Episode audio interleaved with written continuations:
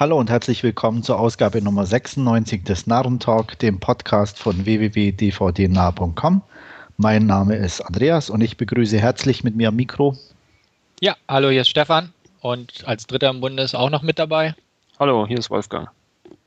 Jo, äh, unveränderter Ablauf. Wir steigen knallhart ein bei den Trailern, haben diesmal mehrere Titel im Angebot und beginnen mit einem äußerst prägnant kurzen Titel und zwar Hör. Mhm. Wer möchte zuerst von euch? Oder Series, the Movie. Ja. Könnte man wohl auch nennen als Untertitel. Ja, also ich äh, fand es von der Thematik her echt interessant, ähm, mit diesem, ja, wie sie es da einführen oder im, im Trailer kurz vorstellen, als äh, dieses Betriebssystem mit der künstlichen Intelligenz, das halt dann mit diesem ja, einsamen und kürzlich verlassenen Mann da spricht und der halt irgendwie so eine Beziehung aufbaut und ist wahrscheinlich auch halt ja eine schöne Parabel quasi auf das aktuelle, äh, wie, wie die Leute am Handy kleben, anstatt miteinander zu reden, beziehungsweise wenn man so mittags ein bisschen durch, durch die über die Tische schaut beim Essen oder so, dann sieht man das ja durchaus auch ähm, selbst. Also von daher fand ich es von der Thematik ganz interessant. Natürlich alles ein bisschen übertrieben zu dem oder übersteigert zu dem, wie es momentan möglich ist, aber ähm, spricht ja nichts dagegen, dass sich die Technik auch dahin entwickelt und von daher durchaus ein Film, den ich mir einfach auf, aufgrund des Interesses anschauen werde an der Thematik und auch von der Besetzung ist er ja nicht uninteressant. Ja, kann ich mich ungefähr anschließen. Also mich interessiert so ein bisschen der Regisseur am meisten, nämlich Spike Jonze hat den ja gedreht. Ähm, Phoenix und die restliche Besetzung, die, die reizen mich jetzt etwas Ru weniger. Rooney Mara, Stefan. Ja, das, das wäre noch die einzige. Und ich bin eigentlich ganz Amy froh darüber, Adams. dass man Scarlett Johansson nicht unbedingt sieht in dem Film, sondern nur ihre Stimme, weil irgendwie kann ich sie nicht mehr so wirklich ab. Wen meinst du gerade? Wer ist noch dabei? Amy, Ad Amy Adams. Ja, stimmt, Amy Adams könnte und auch passen, aber ich glaube, die spielen. Und Olivia Wilde. Das sehe ich auch gerade, ja. Ja. ja. Willst immer noch nicht sehen, oder? Oder? Oder? Verdammt. ja, jetzt habe ich mich in der Ecke argumentiert, glaube ich. Ähm, ja, doch schon eher, aber ähm, ist ein Film, den werde ich mir angucken, auf jeden Fall. Jetzt wirklich heiß drauf bin ich nicht. Ähm, wie Wolfgang schon sagte, es ist eine interessante Thematik, die auch relativ frisch ist und äh, dem Zeitgeist so irgendwo entspricht, obwohl es ein bisschen auf die Spitze getrieben wird. Ähm, nichtsdestotrotz, ja, so umgehauen hat er mich nicht. Aber Interesse ist definitiv vorhanden.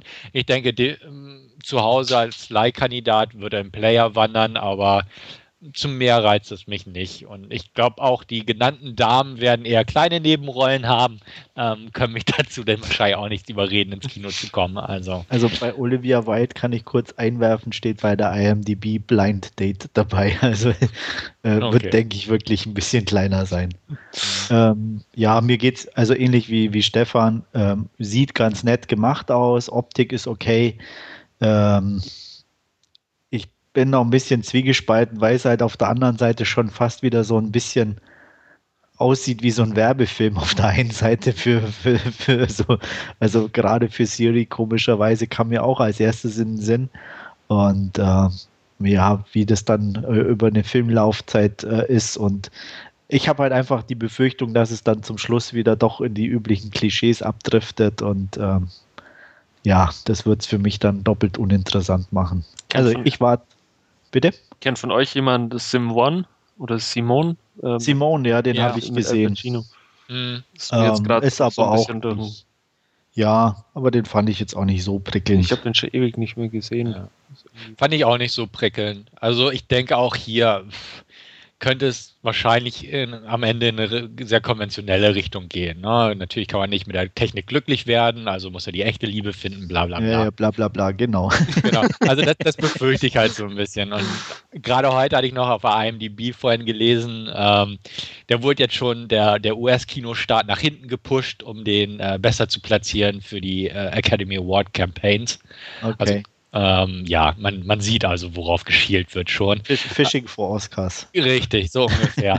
ähm, ja, wie gesagt, könnte ganz nett sein. Ich finde, Amy Adams hat sich in letzter Zeit in sehr nette Rollen begeben, sage ich mal so. Fällt mir immer mehr auf, die Dame.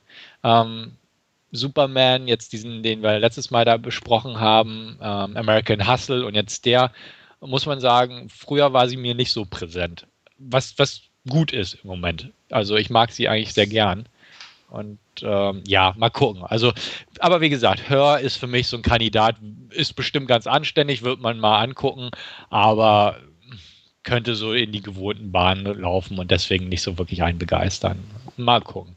Vielleicht ist es ja auch ganz was anderes, aber mal ein paar Kritiken abwarten. Ja. Gut, dann gehen wir weiter zu einem für mich zumindest äh, interessanteren Film und zwar The Monuments Man von, von der Olle Schorsch. ähm, Fange ich gleich mal an. Ähm, ich mag ihn als Regisseur. Ich finde seine Filme immer vielleicht nicht überragend, aber gut. Äh, auf jeden Fall gut zu, anzusehen und ähm, auch hier von der Optik her fand ich den Trailer sehr interessant. Darsteller auch alle in Ordnung und nicht die schlechtesten. Hm, deswegen, wie gesagt, bin ich da nicht euphorisch, aber werde den auf jeden Fall zu Hause in meinem Player haben. Ja, kann ich mich auch nahtlos anschließen. Sich ganz genauso, könnte nett sein. Äh, unterhaltsam wird er bestimmt irgendwo werden. Die Besetzung stimmt. Äh, die Clooney-Filme sind immer anständig anzusehen, sagen wir es mal so. Und auch der hier sieht passabel aus, auf jeden Fall. Das ist doch der, glaube ich, der hier im Harz gedreht wurde, in Goslar oder so, ne? Kann ja, ja, auf, und Berlin auch. Genau, ja. ja. Da, hatte ich, da, hatte ich, nämlich damals gelesen, dass da so ein Casting-Call war, dass man halt Komparsen spielen konnte und ah. so. Ein Kumpel von mir kommt aus Goslar und deswegen haben wir uns drüber unterhalten. Nazi-Schergen. Ja. Nazi-Schergen, genau. Man musste auch die, die Frisur bereit sein, äh, eine zeitgemäße Frisur sich machen zu lassen und solche ja. Fand ich ganz amüsant eigentlich. Also ja, werde ich mir auch zu Hause angucken, den Film. Das erinnert mich an mein Casting-Erlebnis bei Tarantino. da hatte ich mich ja mal beworben für Inglorious Bastards. War sehr amüsant. drei, drei, drei oder vier Stunden anstehen für zwei Fotos und dann wieder gehen dürfen. naja, Hast du denn auch eine Absage gekriegt oder wie lief das? Oder wurde es einfach nicht mehr angerufen? Oder? Ich wurde einfach nicht angerufen. Okay. Also, meine Daten standen dann bei dieser Firma irgendwie bei diesem äh, ähm, Extras äh, noch eine Ewigkeit rum und dann musstest du irgendwann halt irgendwie nochmal bestätigen oder dich einloggen, wenn du weiterhin gespeichert bleiben willst. Das habe ich nie gemacht und von mhm. daher. Ich hatte, glaube ich, sogar einmal zwischendurch sogar ein Angebot als, als Komparse das konnte ich aber zeitlich nicht annehmen, sonst hätte ich das sogar ausprobiert. War das ja, der Bushido-Film oder so? Ich glaube, das hat es schon mal. Genau, irgendwie sowas. Also da wäre ich ja hingegangen, das wäre mhm. schon lustig gewesen. Ja, ähm, ja ich wäre jetzt vielleicht auch bei der arabischen Mafia dabei. ähm, ja, um wieder zum Trailer zu kommen, ich fand ihn auch ähm, sehr geglückt, kann mich da eurer Meinung eigentlich auch anschließen. Also werde mir den definitiv auch äh, früher oder später anschauen. Und äh, ich fand ihn auch inhaltlich äh, interessant von, von dem, was sie da tun, da diese Kunstschätze und, und ähm, ja, Bauwerke beschützen im Krieg vor der Zerstörung. Ist irgendwie keine Ahnung, ja. ob es sowas wirklich gab oder ob das jetzt eher. Keine Ahnung, also das ist immer, immer schwierig abzuschätzen. Also hm. ich sag mal, es mag bestimmt äh, ein paar Leute gegeben haben, die, die so, so Schätze in Sicherheit gebracht haben, die Frage stellt sich halt, äh, ob aus äh, historischen Gründen oder vielleicht aus äh, eher monetären Gründen. Mhm. ähm, deswegen, keine Ahnung. Aber wie gesagt, ähm, es ist halt so, so ein bisschen so, nicht direkt Heist-Movie, aber halt schon so ein Team und ähm, versuchen irgendwas zu, zu organisieren. Das finde ich eh immer ja. ganz interessant. Und dann im Zweiten Weltkrieg hat das immer noch so eine besondere Komponente, sage ich mal, wenn es auch nicht nur primär um den Krieg selber geht, sondern so ein bisschen diese Nebenschauplätze. Ähm, das finde ich immer ganz interessant. Ja, und nicht ganz und, bierernst aufgearbeitet, wie man im Trailer ja schon so ein bisschen merkte. Das ist genau. auch immer ganz gut. Also ja. klar. Da gibt es auch einen älteren Film, ähm, Kelly's Heroes hieß der. Ich weiß nicht, ob den jemand kennt. Stoßtrupp Gold mit Clint Eastwood und Telly Savalas. Ja, habe ich da, irgendwann mal im Fernsehen gesehen. Genau, da spielen sie auch so ein paar Typen, die so einen Goldschatz im, im Hinterland irgendwo vermuten während den Zeiten und den dann irgendwie mit ein paar Leuten rausholen. Ähm, den mag ich auch eigentlich ziemlich gerne. Der hat auch einen ganz netten Humor und ähm, äh, den kann ich auch empfehlen. Also wer so ältere Filme mag, unbedingt mal gucken. Oder Three Kings mit George Clooney. Auch, ja. Mhm, ja. Den habe ich jetzt auch endlich auf Blu-ray hier, muss ich nur noch endlich mal angucken. Könnten wir auch mal wieder einen Player legen. Ja. ja. So, noch was zu Monuments Man? Nö. Dann kommen wir zu etwas ernsterem und zwar How I Live Now mit Ronan oder so. Ihr wisst, wen ich meine. Ja. Gut, fange ich da mal an. Ähm, ich kenne das Buch nicht, Trailer, also auch den Namen, der Name vom Buch oder der Name vom Film jetzt, sagte mir so nichts. Ähm, ich mochte den Trailer. Also sie sieht jetzt auch nicht weltbewegend aus und nein, ich werde auch nicht ins Kino gehen, aber ist auch definitiv ein Film, den ich mir dann zu Hause angucken werde. Ähm, Miss Ronan mag ich ganz gern. Ähm, ich halte für sie, sie, ziemlich talentiert und mochte sie bisher eigentlich auch immer, im Gegensatz zu Andreas ein bisschen. Aber auch so die Materie gefiel mir hier. Es war jetzt auch nicht so der, der Burner in Sachen Inhalt oder so, aber wenn das vernünftig aufgearbeitet wurde und ähm, atmosphärisch auch noch so rüberkommt, glaube ich, könnte das ein ganz netter Film werden. Also muss ich widersprechen, das heißt, so mag ich die nicht.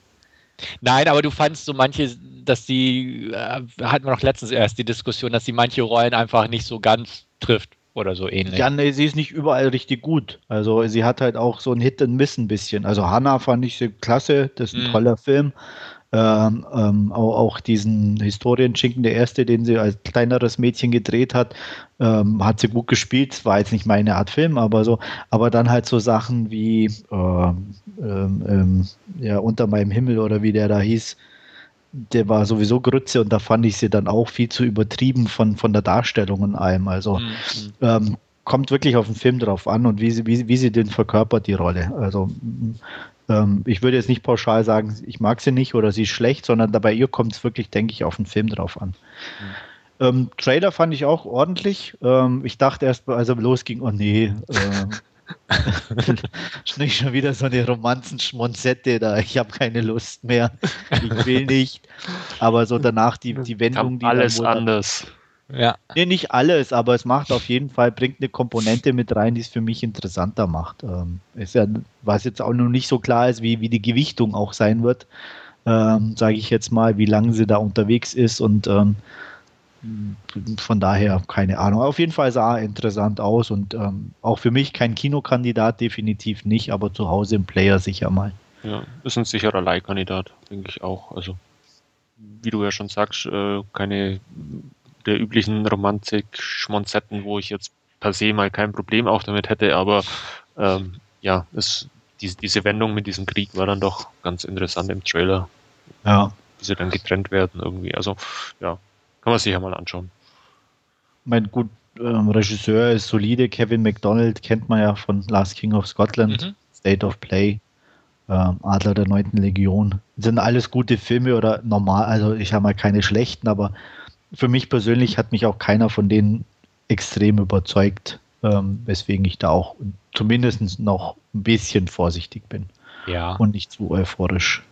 Adler der neuen Legion habe ich bis heute ehrlich gesagt noch nie gesehen, aber ich habe mir erst vor kurzem ja. State of Play wieder angeschaut, äh, beziehungsweise erstmalig, muss man auch dazu sagen, und der war eigentlich auch solide Kost auf jeden Fall. Ja, also wie gesagt, für, für solide Sachen ist mhm. er ganz gut geeignet. Also von ja. daher denke ich auch bei How I Live Now mhm. äh, darf man, denke ich, ne, einen normalen, guten Film erwarten.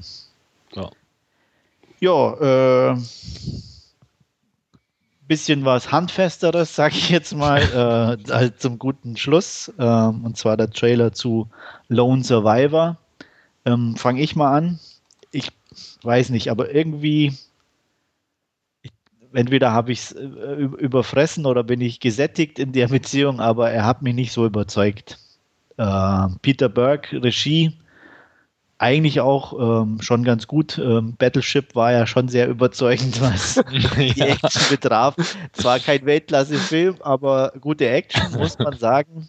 Ähm, aber er hat halt auch ein paar, für mich zumindest, ein paar Sachen gemacht, die mich nicht so überzeugt haben, wo andere aber auch, ähm, ich denke mal bei euch auch, ähm, die, die, Filme besser wegkommen. Ich denke da nur an Collateral. Ähm, den fand ich nicht so sehr glaubwürdig und ein bisschen merkwürdig auch, aber deswegen bin ich da auch ja, wie gesagt, vom Trailer her nicht so ganz überzeugt. Ich kann sein, dass auch ich Mark Wahlberg äh, in, in der tollen Armeerolle ein bisschen über habe. Ich weiß es nicht. Auf jeden Fall hat er mich nicht so komplett überzeugt. Ich weiß nicht, wie es euch ging. Also ich mochte den Trailer, hat mich irgendwie an ein Computerspiel erinnert, so Medal of Honor oder Battlefield, keine Ehrlich? Ahnung.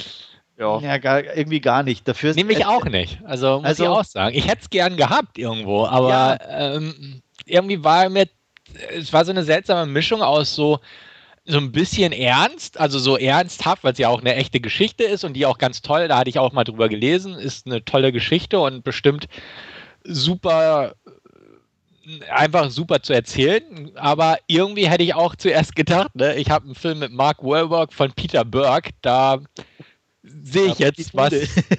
da rockt die Bude, genau.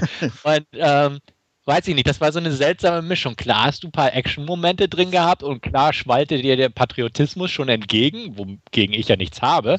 Nee. Ähm, aber trotzdem dachte ich auch irgendwie so, also hm, ich, irgendwie. Ich, hm ich muss ja dazu sagen, ich spiele ja relativ wenig, aber äh, Medal of Honor war eines der wenigen Spiele, das ich auch durchgespielt habe. Und das ist von der Thematik relativ ähnlich. Da geht es auch so um so eine kleine Zieleinheit, die halt immer hinter den Grenzen irgendwo so geheime Missionen ausführt und möglichst nicht entdeckt werden. Und wenn man halt doch entdeckt wird, dann kommt, kommt halt die große Schießerei. Und genau das hat er mich eigentlich erinnert, der Trailer.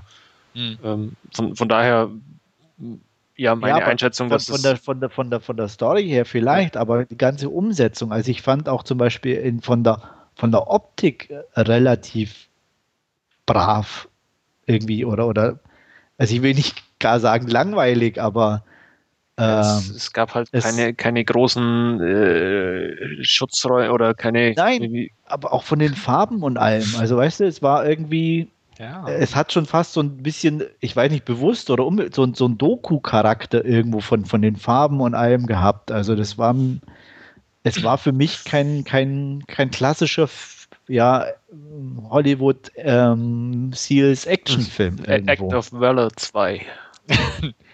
Wäre schön gewesen, aber mm. nein. Nee. nein, aber mir, mir ging es ja auch so. Also ich habe auch gedacht, der ist irgendwie so, als hätte Peter Berg irgendwie gedacht, wir machen mal so ein bisschen was Seriöses. Genau. Und, und aber, aber dann nicht ganz. ganz durchhalten. Genau, ja.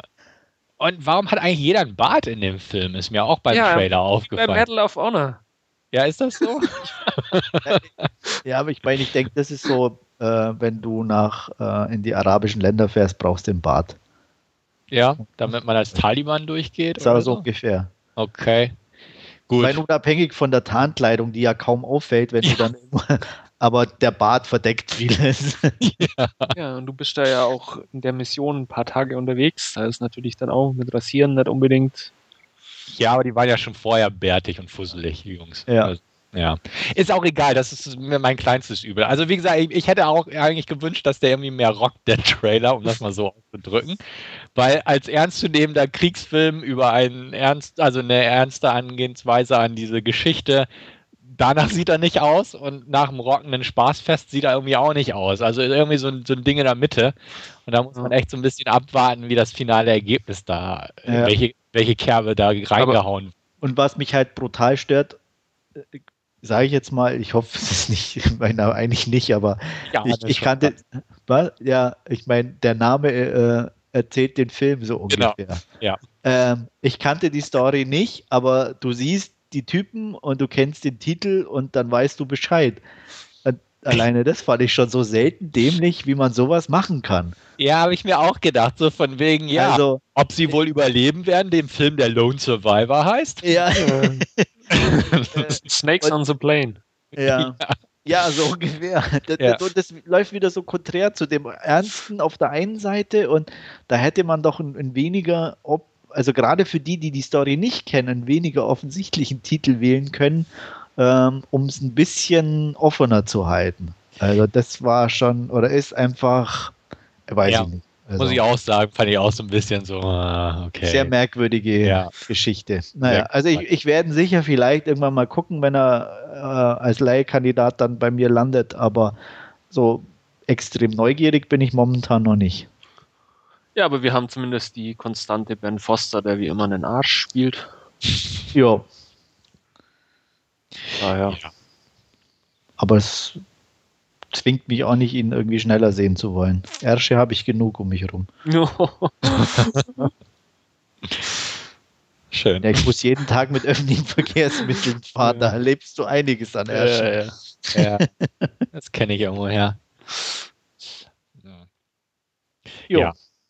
Dann würde ich sagen, schließen wir unsere Trailer hier ab, mhm. kommen zu der Last Scene äh, und Wolfgang wird uns heute mal wieder mit einer Serie vor ja, ich, ich vorstellen. bin ja schon froh, dass du jetzt nicht die Überleitung gewählt hast vom einen Arsch zum nächsten oder so. Nö. Von daher, ähm, wie das gesagt, überlasse ich dir. ja, ähm, ich habe eine Serie geguckt und zwar ähm, Homeland, die Season 1. Ähm, ist auch mit zwölf, zwölf Folgen waren es, glaube ich, oder 13. Ja, aber auf alle Fälle relativ überschaubar.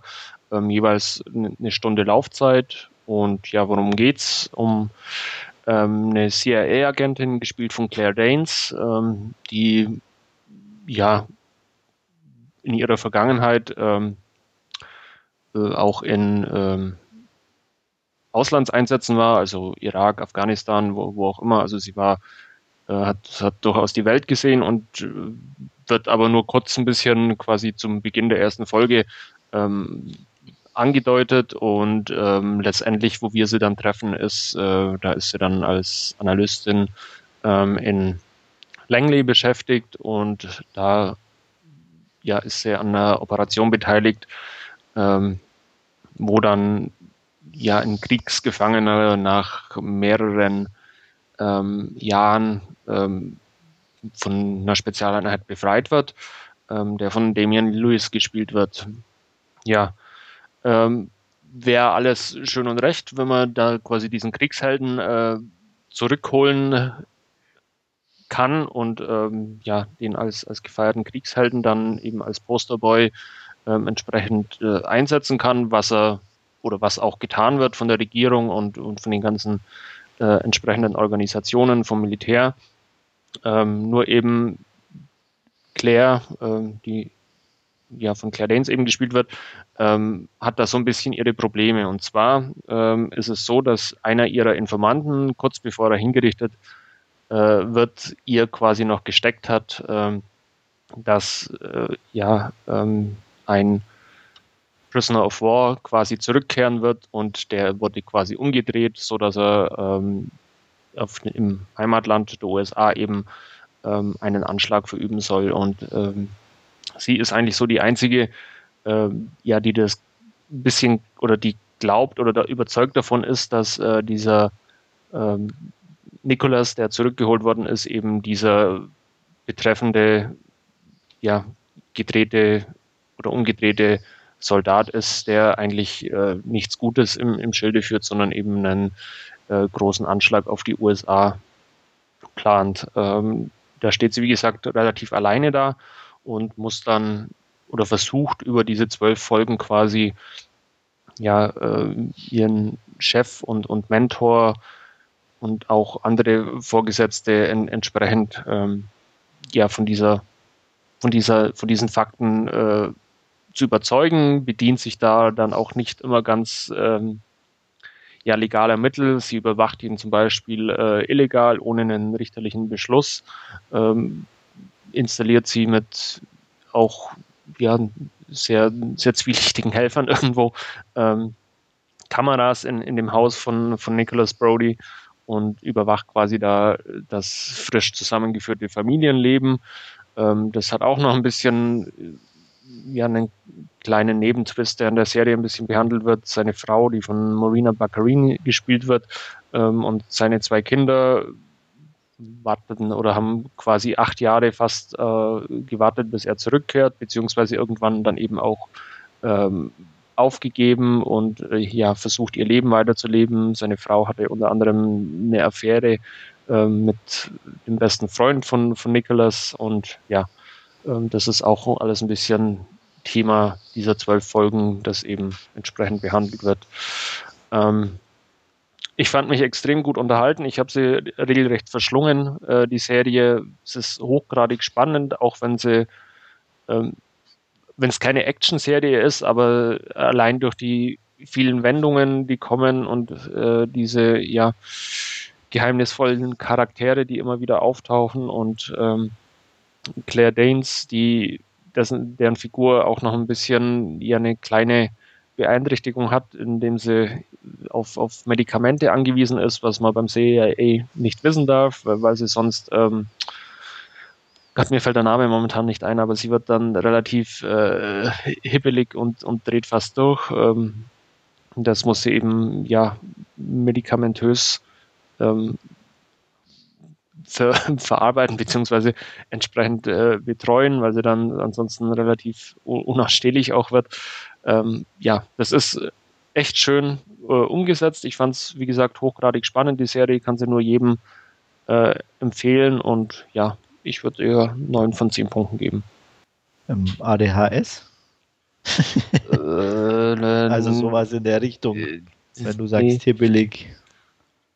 Ja, ja, nicht nur hibbelig, sondern auch eher schon fast so, so manisch und ähm, oh, mir fällt es echt nicht ein, was es ist.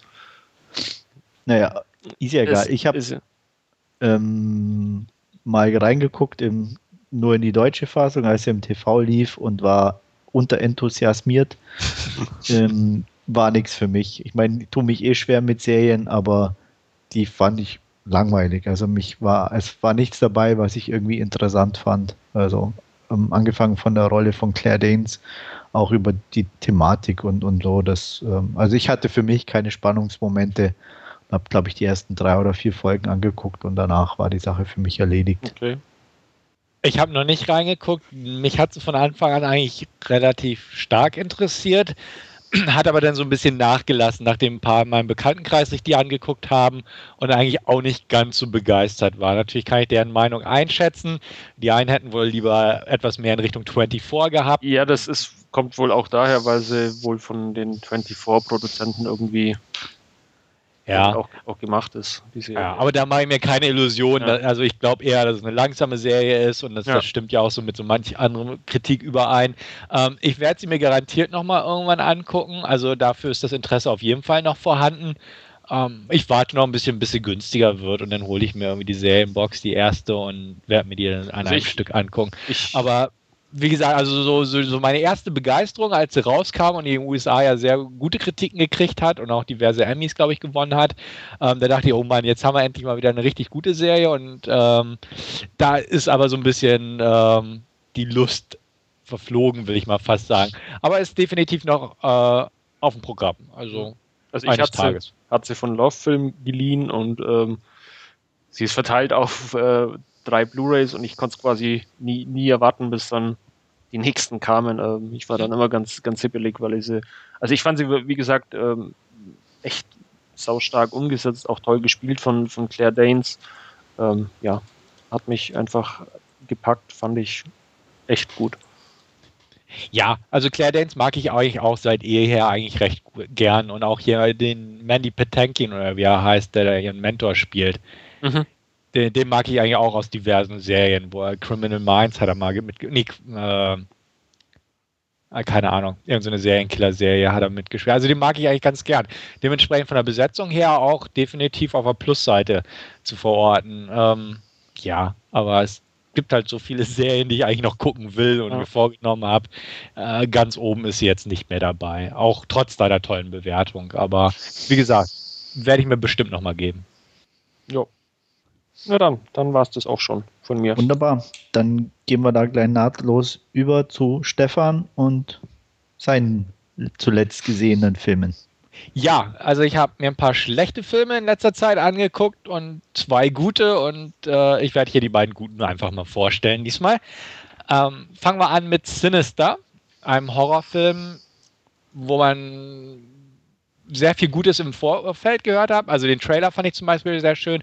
Die ersten Kritiken waren sehr angenehm und ähm, dementsprechend bin ich eigentlich mit recht hohen Erwartungen reingegangen in die Geschichte und ich muss zu meiner Freude feststellen, ich wurde auch nicht enttäuscht in meinen Erwartungen. Ähm, Sinister. Worum geht's? Es geht um einen Schriftsteller namens Alien Oswald, gespielt von Ethan Hawkey. Äh, der schreibt Kriminalromane über wahre Begebenheiten, im speziellen Verbrechen, die ähm, nicht wirklich aufgeklärt wurden, also unaufgeklärte Verbrechen.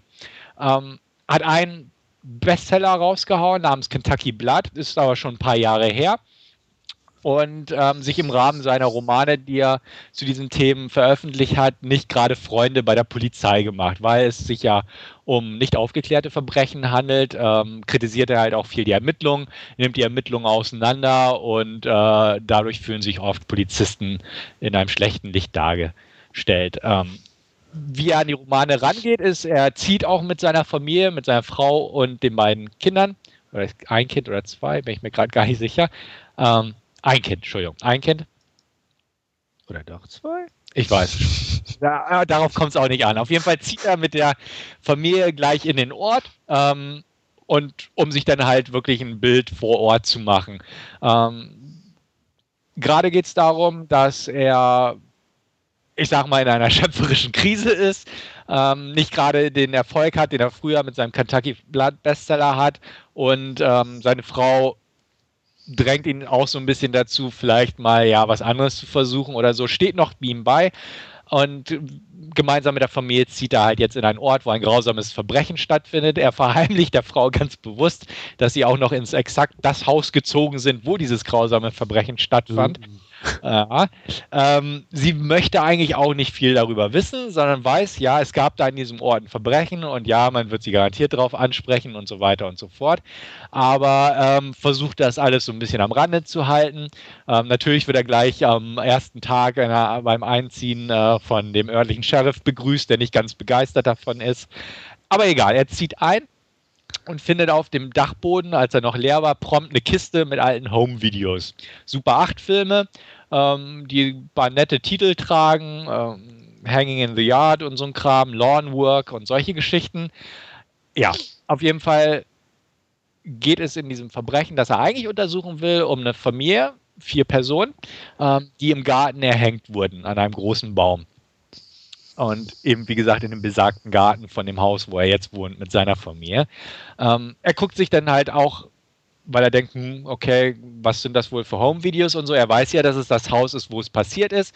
Schnappt sich also das erste Home-Video und stellt fest, dass es eigentlich ein Video des Verbrechens ist. Ähm, da hat definitiv jemand vorher die Familie beobachtet, das Ganze auf Super 8 festgehalten und auch den Mord an sich dokumentiert. Also im Prinzip wie ein Snuff-Film sieht es aus irgendwo. Also es hat auch halt dieses Super 8 Bildmaterial, sieht halt sehr grainy aus und sehr creepy auf Deutsch gesagt. Ähm, neugierig und auch entsetzt ähm, schnappt er sich das nächste Band oder Super 8 Filmrollenmaterial und äh, stellt fest, da ist wieder ein Verbrechen. Einige Jahre zuvor, ganz woanders im Land, äh, aber auch, wo eine Familie ausgelöscht wurde und äh, auch im Vorfeld halt beobachtet wurde und auch das Verbrechen wurde wiederum gefilmt. Er stellt fest, dass da ein okkultes Zeichen jeweils auftaucht an dem Tatort, geht der Sache so ein bisschen nach und bei genauerer Betrachtung ähm, erkennt er auch in Reflexion innerhalb dieses Bildmaterials eine Gestalt, also eine maskierte Gestalt, die sich da halt durchs Bild bewegt. Ähm, er geht der Sache ein bisschen nach, nimmt Kontakt zum Professor auf, der so ein bisschen Ahnung davon hat, gespielt von Vincent Donofrio. Ähm, der erklärt ihm da so ein paar okkulte Hintergründe, indem er halt auch dieses Bild oder dieses, dieses äh, okkulte Symbol analysiert und ihm erklären kann, wo das Ganze herrührt. Er arbeitet sich also im Prinzip durch diese Videos, wo immer wieder ein neues Verbrechen weiter in der Vergangenheit zurück aufgezeigt wird, versucht da so die ähm, Connections herzustellen, aber währenddessen stellt er halt auch fest, dass nicht alles so mit rechten Dingen im Haus zugeht. Die ähm, Tochter von ihm redet plötzlich mit äh, dem Mädel, die halt im Hof erhängt wurde, also die gleichaltrige, das Kind und auch diverse andere Sachen passieren. Also es gibt definitiv noch einen Jungen, fällt mir gerade ein. Es sind zwei Kinder und das Ehepaar. In der Schule werden die Kinder aufgezogen, weil ja, sie wohnen halt im Todeshaus so ungefähr. Das Übliche. Aber ähm, ja, das Ganze geht halt so ein bisschen in die übernatürliche Richtung. Also es bleibt nicht normaler Kriminalfall, sondern geht natürlich auch in die Spukhausrichtung. Ähm, was vielleicht nicht ganz so interessant klingt jetzt in meiner Inhaltsangabe, hat mich aber im Film an sich sehr zufriedengestellt. Er hat halt diese typische Haunted House Anteile. Er hat so ein bisschen durch dieses Super 8-Bildmaterial so ein bisschen den Found-Footage-Charakter, den man so in letzter Zeit kennt. Ähm, aber ich fand ihn super gut gelungen, muss ich sagen. Regie hat Scott Derrickson geführt, der damals uh, The Exorcism of Emily Rose gedreht hat. Also er kann durchaus was in dem Genre und das stellt er hier eigentlich echt gut unter Beweis, weil allein diese Home-Videos auf Super 8 zu gucken, ähm, ist schon echt fies und creepy ohne Ende. Ähm, die Musikuntermalung passt, ist nicht zu aufdringlich. Ähm, einfach die Art, wie es gefilmt wird, weil die werden so ziemlich in voller Länge jeweils gezeigt, immer so ein paar Minuten am Stück und einfach so dieses Beobachten der Familie bis hin zum Verbrechen. Ähm, die werden auf verschiedene Arten umgebracht. Das ist einfach super unheimlich. Und wenn man den Film wirklich in einem richtigen Ambiente guckt, sprich mit aufgedrehter Anlage und im Dunkeln, ähm, entfaltet das wirklich eine richtig schöne Wirkung. Im zweiten Teil des Films wird er konventioneller, lässt sich nicht leugnen, ähm, wo es mehr so in die, die Spukhaus, die üblichen Dinger einfach passieren, also unheimliche Gestalten, wo auch mehr über diesen, ähm, über diese Figur herauskommt, die da in den Bildern zu, oder in den äh, Filmen zu sehen ist, also der Killer in Anführungsstrichen. Da gibt es auch einen interessanten Twist am Ende. Also es ist nicht ganz so, dass es da wirklich einen Serienkiller gibt, sondern auch da ist ein kleiner Twist drin. Ähm, mir gefiel es einfach, muss man ganz klar sagen. Also einfach, weil dieser Film hochgradig atmosphärisch ist. Er war nicht immer hochspannend, teilweise definitiv, aber er war halt unheimlich. Und das fand ich stark, muss ich ganz ehrlich sagen. Liegt auch daran, ähm, Ethan Hawke spielt klasse, muss man auch sagen. Ethan Hawke ist ja eigentlich ein kompetenter Schauspieler, aber hier spielt er wirklich richtig gut. Die Figur ist auch gut gezeichnet, muss man auch sagen, während so Frau und Kinder ja so die üblichen Nebenrollen sind. Aber er als Hauptfigur ist wirklich gut gezeichnet. Es gibt auch noch einen Deputy, der ihn so ein bisschen unterstützt, weil er halt in seinen alten Romanen gelesen hat. Es gibt immer so eine Widmung und der Polizist XY, der mir bei diesem Roman geholfen hat. Deswegen versucht er sich da einzubringen, um halt auch dieser Polizist zu sein, der im neuen Buch Erwähnung findet, ähm, wo ich zuerst dachte, ach, so, so eine nervige Sidekick-Rolle, so ein bisschen, der halt so ein bisschen tölpelhaft dargestellt wird, der Provinzbulle, ähm, hat sich nicht so bewahrheitet, Gott sei Dank, ähm, sondern das ist eine, auch eine vernünftig gestrickte Figur gewesen, ähm, die mir auch irgendwo zugesagt hat, weil er auch nicht dumm agiert und ich dachte, er geht schnell drauf und bla bla bla, aber ähm, diesem Faden folgt der Film dann Gott sei Dank nicht. Aber ähm, so gesehen, inhaltlich ist er jetzt keine Offenbarung, muss man auch sagen. Aber doch irgendwo, wie gesagt, ähm, im Gesamtbild, ich sage mal, fürs Genre-Publikum definitiv ein Blick wert. Ähm, mir hat er sehr gut gefallen. Ich, die Erschrecker sind halt klassische Erschrecker, aber halt auch nicht so stumpf eingesetzt. Also ähm, man sieht sie irgendwo klar größtenteils kommen, aber sie funktionieren doch. Und das, das ist eigentlich auch schon ganz gut. Man sagt nicht, oh, toll, schon lange kommen gesehen, sondern sie funktionieren. Aber ich muss ganz klar sagen, weniger die Spukhaus-Erschrecker-Sachen bilden den Reiz dieses Films, sondern einfach so diese, diese Atmosphäre, die diese Super 8-Filme erzeugen. Und die, die haben es echt in sich. Und es gibt einen bei dem äh, Titel Lawn Work. Ähm, da ist auch noch ein Erschrecker drin, der einfach nur Hammer ist, muss ich sagen. Also einfach, der ist echt intensiv irgendwo. Wenn man gerade auch sich im Prinzip da reinversetzt in diese, dieses Filmchen, was da gezeigt wird und dann passiert's und einfach klasse. Und ich bin ja ein Horrorfilmgucker, muss man ja auch sagen, aber hier hat es echt funktioniert. Ich gebe richtig gute 8 von 10 für den Film, einfach weil er mich absolut zufriedengestellt hat, kann man nicht anders sagen. Klar kann man ihn auseinandernehmen und sagen, ja, das kennt man schon, das kennt man schon, das kennt man schon, aber das Gesamtbild funktioniert hier einfach. Und wie gesagt, wenn man den im richtigen Rahmen guckt, sprich im Dunkeln, abends mit Anlage und sich darauf fixieren kann, ähm, einfach in diese Stimmung einzutauchen und die auf sich wirken zu lassen, ähm, funktioniert der Film echt astrein. Also er eignet sich, glaube ich, nicht so im, im Videoabendkreise, wo man halt zwischendurch quatscht und so, sondern ähm, einfach mehr so ja, im richtigen Ambiente, wie gerade geschildert, sage ich mal. Definitiv empfehlenswert, echt gute 8 von 10 von mir und ähm, ich sag mal, selbst Wolfgang kann man dem empfehlen. Also, wer, wer sich mal richtig gruseln will, kommt da auf seine Kosten. Und Andreas empfehle ich ihn sowieso. Vielleicht wirst du ihn nicht ganz so gut finden wie ich, aber ähm, gesehen haben sollte man ihn irgendwo schon, wer sowas mag. Auf der Leihliste habe ich ihn schon länger, aber äh, noch auf, auf Mittel und mal gucken. Also mhm. irgendwie so richtig neugierig war ich nie. Ja. Ähm, ich fand jetzt den Trailer auch nicht so überzeugend, muss ich ganz ehrlich sagen, aber ja, mal gucken. Ja. Wolfgang? Äh, ich mochte den Trailer schon nicht. Von, von daher. Zu gruselig für Wolfgang. Zu, zu gruselig für mich, ja. Ja. Also er ist auch gruselig, muss man auch sagen, ganz klar. ich sag mal, gruseligster Film des Jahres 2012 war er. Mhm. Ja. Vielleicht deswegen nichts für Wolfgang, aber ja, ich habe es ja versucht. Sagen wir es mal so. Gut, das war's mit Nummer 1. Nummer 2 ist dann vielleicht schon eher was für Wolfgang, da 100% gruselfrei. Ähm, This is the End habe ich mir im Kino angeguckt wiederum. Das ist das Ende, heißt er auf Deutsch. Ich habe gesagt, den gucke ich mir nur an, wenn es eine Originalfassungsvorstellung gibt. Und Gott sei Dank hat mein Cinemax eine gebracht. Dementsprechend war ich drin. Und ähm, mir gefiel der Trailer schon sehr. Wir haben ihn im Podcast gesprochen und der hält, was, also der Film hält, was der Trailer verspricht. Und im Prinzip ist der Trailer nur die Spitze des Eisbergs, kann man so sagen. Denn der Film an sich ist noch wesentlich abgedrehter. Ähm, viele werden es hassen deswegen, aber ich fand es toll. Wo geht's? ähm, es geht im Prinzip um Jay Baruchel, den Schauspieler, der sich selbst spielt. Anmerkung am Rande, alle spielen sich selber in dem Film.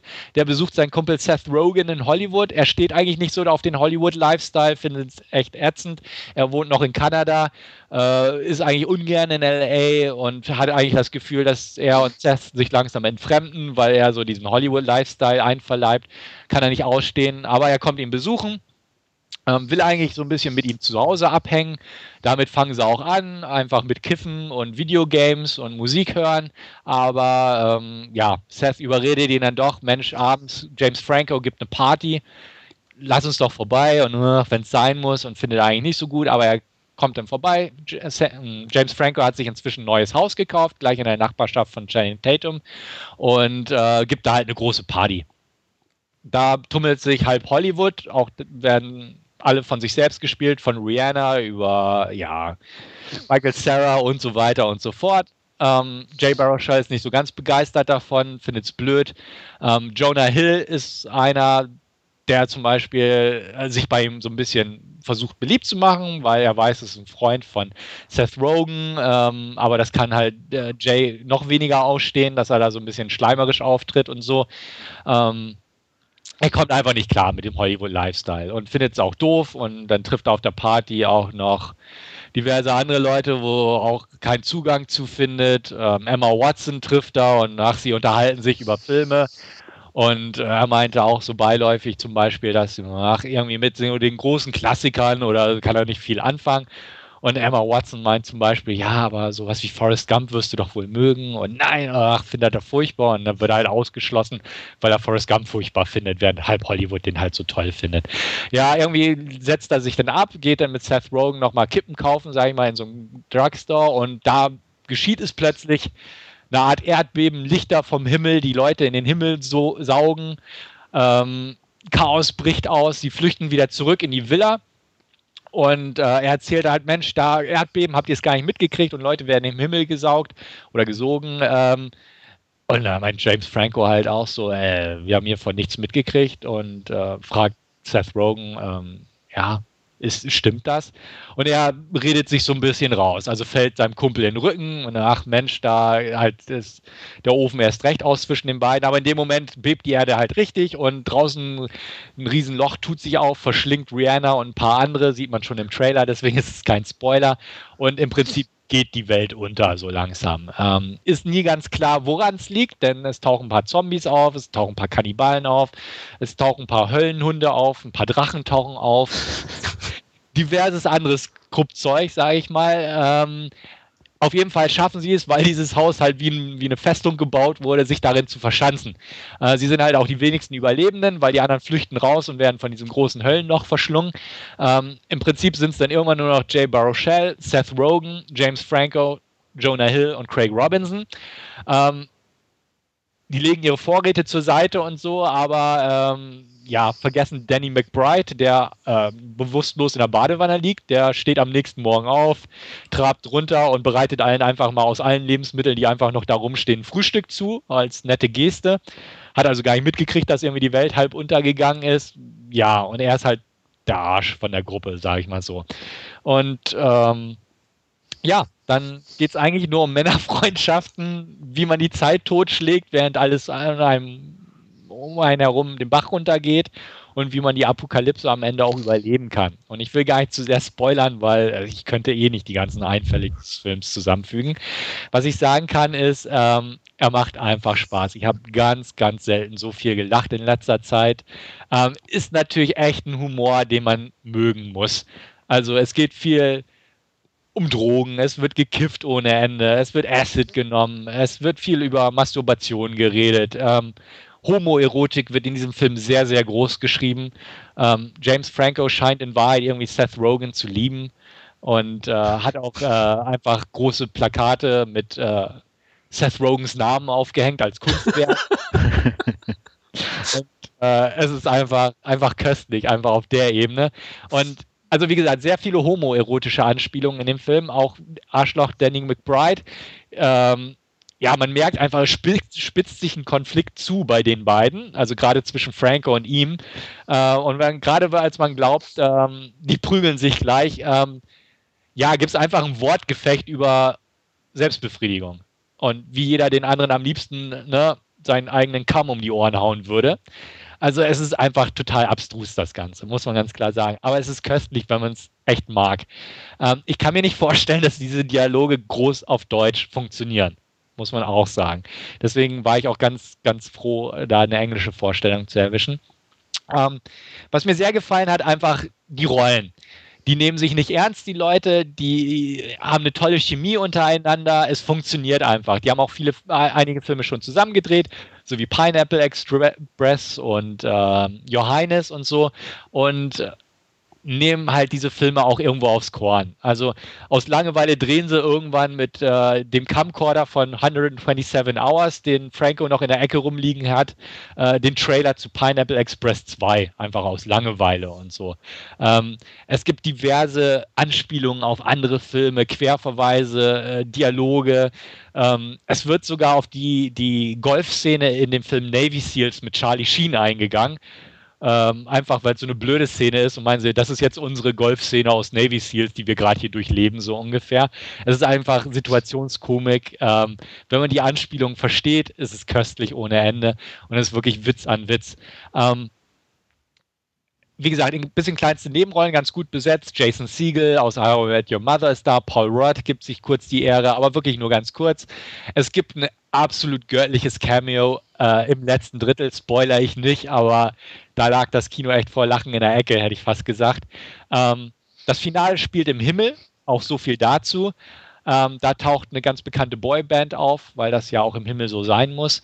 Und äh, diverses andere. Michael Sarah hat Spaß gemacht, weil Michael Sarah einfach notgeil ist, ein Arschloch spielt, total auf Koks. Ähm, köstlich. Ähm, also er spielt sich selbst. Er spielt irgendwo sich selbst. Und es wird auch thematisiert, wie Michael Sarah wohl nackt aussieht und man sieht seinen Arsch und auch das findet wenig später auch nochmal in einem Dialog Erwähnung. Also es ist echt strange, muss man ganz klar sagen. Ähm, wie gesagt, einer wird zum Kannibalen irgendwann, Emma Watson kommt rein und dann gibt es halt so die klassische Szene, sind halt fünf Kerle und Emma Watson und Emma Watson ist echt, echt, göttlich anzusehen in dem Film. Also sie ist total lieb und süß und putzig und ne, wird dann halt bemuttert von denen und ins Schlafzimmer geführt. Und irgendwann kommt halt Jay Baruchel auf die Idee, einfach zu sagen, ja, wir dürfen jetzt nicht diesen Gedanken weiterverfolgen. Und ja, welchen Gedanken?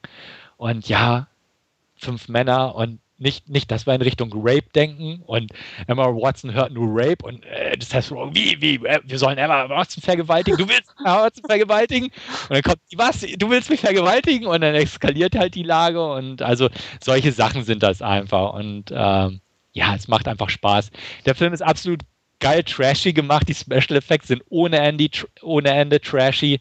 Ähm, das passt einfach so wunderbar. Aber es macht einfach noch mehr Spaß, einfach die Typen da im Haus zu haben und wie die miteinander interagieren und so. Und die Apokalypse drum, drumrum ist einfach nur so ein, so ein Sahnehäubchen. Klar, es gibt Dämonen, Höllenhunde und ähnliches und ja, auch, auch die Dämonen haben Penisse, die durch die Gegend schwingeln. Und also einfach auf dem Niveau muss man auch diesen Film betrachten. Er ist einfach voller Penisse, hätte ich fast gesagt. James Franco hat eine große Penisskulptur in seinem Wohnzimmer stehen und solche Geschichten. Ähm, also auf dem Niveau macht der Film echt Laune, muss man sagen.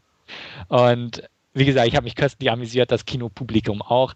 Und es sind einfach so nette Einfälle drin. Also einfach, wenn man so denkt, ja, okay, dann ähm, wird plötzlich einer besessen und dann wird halt so eine Texttafel eingeblendet und so ist quasi das nächste Kapitel des Films ist dann halt The Exorcism of Jonah Hill.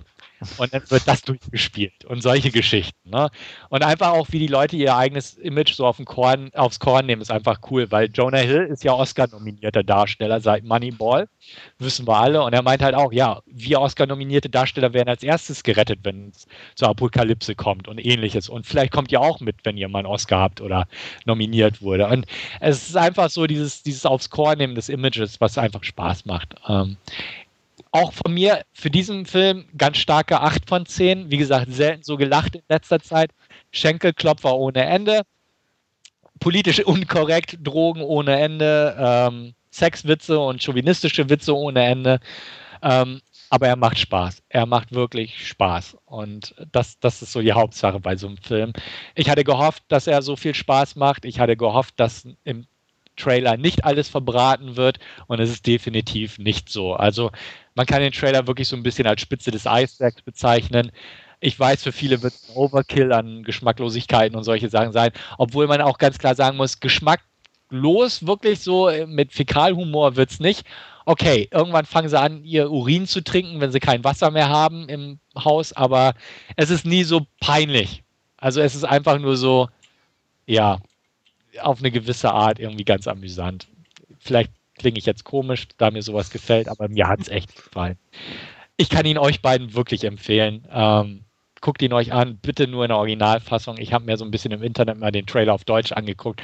Das funktioniert meiner Meinung nach überhaupt nicht. Und äh, ja, ich freue mich auf eine Zweitsichtung, muss ich ganz klar sagen.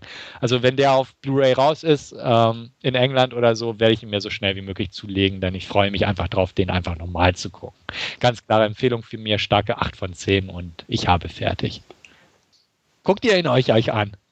Ja. ja, es klang total langweilig, was du jetzt gerade Ich weiß auch nicht. Na, ich gucke guck man halt an, weil ich muss, ne, damit ja. ich mitreden kann. Äh. Aber Lust habe ich eigentlich überhaupt nicht. Okay.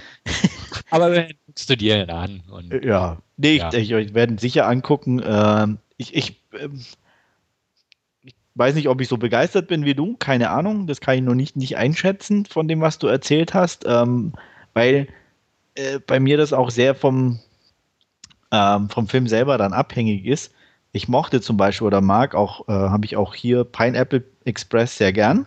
Mhm. Ähm, Johannes fand ich aber zum Beispiel tot langweilig. Der war furchtbar. Also muss ich ja. aber auch zur Verortung sagen, der war ne. echt scheiße. Und, also äh, von daher äh, bin ich da noch ein bisschen vorsichtig einfach. Hm? Kannst du auch sein. Und im Film übrigens wird auch äh, zugegeben, dass Johannes ein scheiß Film war. Ah, okay. das hat Na gut, es blieb ihnen ja eigentlich auch nichts anderes übrig, weil jeder weiß, dass es ein Scheißfilm genau. ist. Also, wenn, wenn sie den noch gelobt hätten, hätte es eh keiner ernst genommen. Richtig, richtig. Aber ja. Nee, aber er steht definitiv auf meiner Liste. Ähm, ausleihen sowieso, wenn er irgendwann erscheint. Ähm, wie gesagt, ich werde mir wohl erstmal leihen. Ähm, wenn er dann wirklich so gut ist, wie du sagst, denke ich über einen Kauf sicher nach, äh, weil man den dann, glaube ich, auch öfter gucken kann. Mhm und dann die Gags auch wesentlich besser abfeiern kann. Aber mh, gerade bei Komödien bin ich sehr vorsichtig und ähm, werde man sicher erstmal leihen. Ja, also bin ich ja auch bei Komödien definitiv. Ähm, aber hier hat es einfach funktioniert. Vielleicht war es die Stimmung. Also das Kino ist auch gut mitgegangen. Ähm, waren halt Leute dabei, die diesen Humor zu schätzen wussten. Ähm, ich denke auch. Aber wenn ihr diesen Humor mögt, dann bin ich sehr gespannt drauf, dass wir da vielleicht auch mal eine Ausgabe hier im Podcast als Hauptreview nehmen können und uns darüber unterhalten. Oder auch, wenn ihr den voll scheiße findet, wäre es auch interessant, sich darüber zu unterhalten. Absolut, bestimmt, ja. Aber ich denke, das lässt sich einrichten. Ja. Oder Wolfgang? Also ich werde man auch auf alle Fälle äh, zulegen und ich finde ihn auch mit ziemlicher Sicherheit äh, lustig. Ja, ja. Mir hat der Trailer schon gefallen und ja. Spätestens ja. als äh, Stefan sagte Schwänze, warst du. Äh, ne? genau. Ja, ja. ich hab's ja. genau gemerkt. Äh. ja. Auch sehr schön zu erwähnen übrigens ist die Musikuntermalung im Film. Also sie haben sich querbeet bei allen möglichen Genres bedient, auf jeden Fall. Ähm, von Backstreet Boys über Cypress Hill bis hin zu äh, Gangnam Style in einer Acid-Szene zu hören, fast in voller Länge.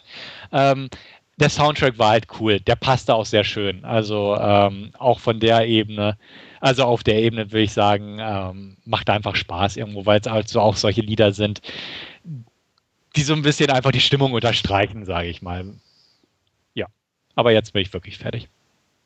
Gut, dann darf ich noch. Ähm, ich habe lange überlegt. Meine Mitstreiter hier am Mikrofon können es bestätigen, was ich, ich besprechen ich will, soll. Ich will nicht schuld sein.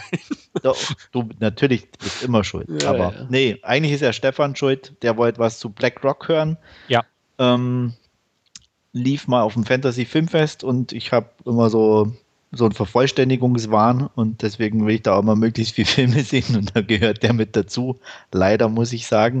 Ähm, ich habe aber auch in letzter Zeit nicht so viel gesehen und nicht so viele gute Sachen. Deswegen wurde es sowieso eigentlich nur was Schlechteres und BlackRock gehört da definitiv in die Kategorie.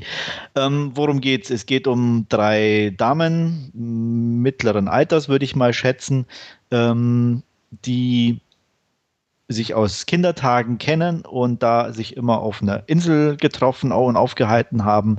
Und um diese Zeit sozusagen nochmal ein bisschen wiederzubeleben, lädt Sarah, gespielt von Kate Bosworth, ihre beiden Freundinnen ähm, ein und äh, auf diese Insel zu fahren. Und äh, das Problem ist äh, erstmal, dass die beiden Freundinnen Lou und Abby, gespielt von Lake Bell und Katie Aselton, Letztere hat übrigens auch Regie geführt, sich nicht mehr so ganz grün sind aufgrund eines Zwischenfalls in der Vergangenheit, aber nach ein bisschen hin und her sich dann doch bereit erklären, da sozusagen die alten Zeiten wieder auferstehen zu lassen und äh, die Nacht auf dieser Insel zu verbringen.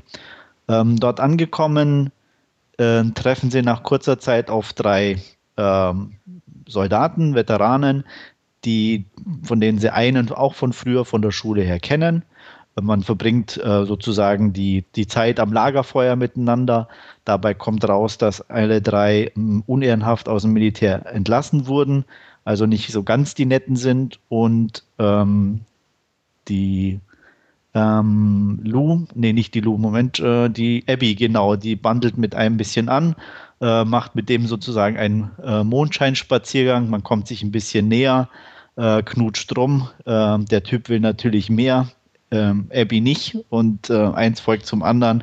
Um sich zu verteidigen, schlägt sie ihm mit einem Stein auf den Kopf und er stirbt bei und ist tot. Die beiden anderen Jungs bekommen es mit, sind nicht so ganz glücklich und machen Jagd auf die Damen. Das ist im Endeffekt die ganze Story. Das Problem dabei ist, das ist ganz furchtbar langweilig inszeniert und es passiert auch nicht sonderlich viel.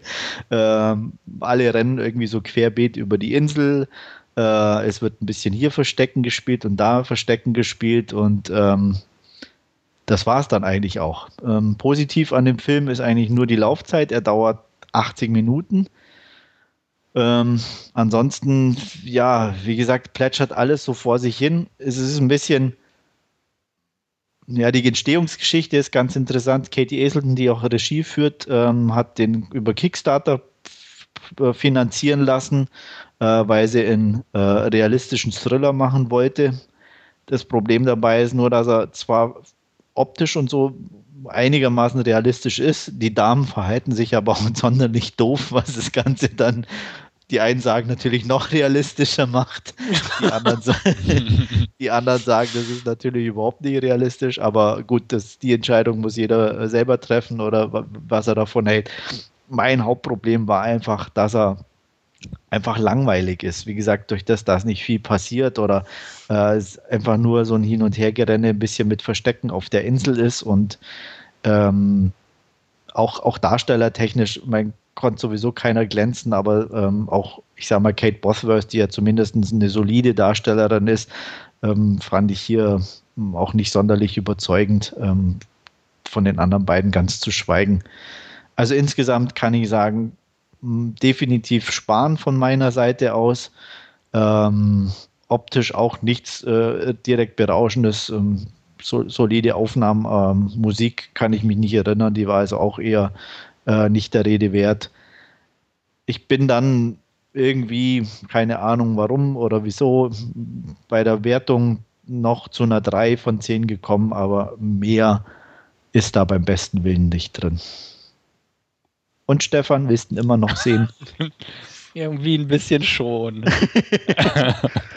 ja, eines Tages. Also ich werde ihn mir nicht mehr kaufen, wie ich es eigentlich ursprünglich vorhatte. Also das würde ich dir definitiv nicht empfehlen. Ja, ich werde ihn mal auf die Leihliste setzen. Ja.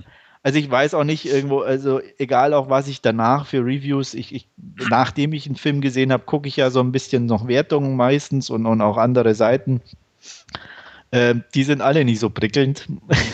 Okay. Also ähm, Rotten Tomatoes dümpelt da irgendwie bei 48 Prozent. Also äh, ist jetzt kein, kein Maßstab natürlich, klar, aber wie gesagt, ich habe nicht viel gefunden, die den Film sehr positiv bewerten. Okay. Wohl 48 bei Rotten ist ja eigentlich nicht so schlecht, wollte ich gerade sagen. Also wenn man bedenkt, ja. Dass, ja. ja. Ja, klar gibt es Besseres, logisch, aber also, so für so einen Genrefilm geht es eigentlich noch. Ja. Wie auch immer, ich glaube dir, dass er nicht so gut ist. Ähm, dementsprechend werde ich meine Pläne, den kaufen, äh, zu kaufen, mal zurückstrecken und den mal irgendwie so auf mittlere Priorität bei Love-Filmen setzen. Ja. Ähm, also wie gesagt, als, ich habe auch als Leihfilm da von, Love-Filmen bekommen, äh, da kann man sich mal ansehen, aber äh, ich war eben okay. nicht sehr begeistert. Ja, also der Trailer sah jetzt auch ja nicht so umwerfend aus, äh, aber manchmal sind solche kleineren Produktionen ja, haben, haben ihre eigenen Stärken da in dem ja. Bereich. Und also ich, ich denke mal, das, also er wirkt ja auch insgesamt eigentlich eher wie eine TV-Produktion, so ein bisschen. Okay. Also. Ja. Ich gebe mal Rückmeldung, wann ich dann immer gesehen habe, aber ja, so ganz scharf bin ich jetzt nicht mehr drauf, wie es vielleicht ja. noch vor einem Monat oder so war. Aber ich, ich würd, bin neugierig, was du sagst. Mhm. Und Wolfgang? Ich werde ihn, glaube ich, äh, geflissentlich auslassen. Trotz Kate Bosworth? Trotz Kate Bosworth. Na, du kannst ja noch warten, was Stefan dazu sagt. Wenn der Stimmt. den besser findet, kannst du ihn ja immer noch angucken. äh, ich ja. glaub's fast nicht. Glaubst Weil, nicht. wie du also sagst, die, die Ausgangsthematik ist ja dann durchaus schon interessant, aber wenn es halt ja, ist nicht, wie gesagt, gesetzt ist, dann also wie gesagt, ich fand 80 für mich Minuten so lang. Ja, eben. Also wie gesagt, ich war froh, als er vorbei war, irgendwie auf eine gewisse Art und Weise. Äh, okay. Es ist so, er, er, tut nicht weh. Also es ist nicht so, dass ich mich auch tierisch drüber aufgeregt hätte oder so, wo ich sage, das hat dann auch schon wieder Spaß gemacht, sich einfach irgendwie drüber auszulassen. Nee, auch nicht irgendwo. Es, es, es plätschert einfach alles so vor sich hin ein bisschen. Aber gut. Dann beschließen wir das Kapitel ganz schnell und kommen hoffentlich oder auch nicht, wissen wir noch nicht, müssen wir erst drüber reden, zu was Erfreulicherem, zu unserer Hauptreview und zwar zu Harmony Current Spring Breakers und ich sag mal, es gibt noch eine Inhaltsangabe, Bitches. Ja. Willkommen im Land der Neon-Bikinis.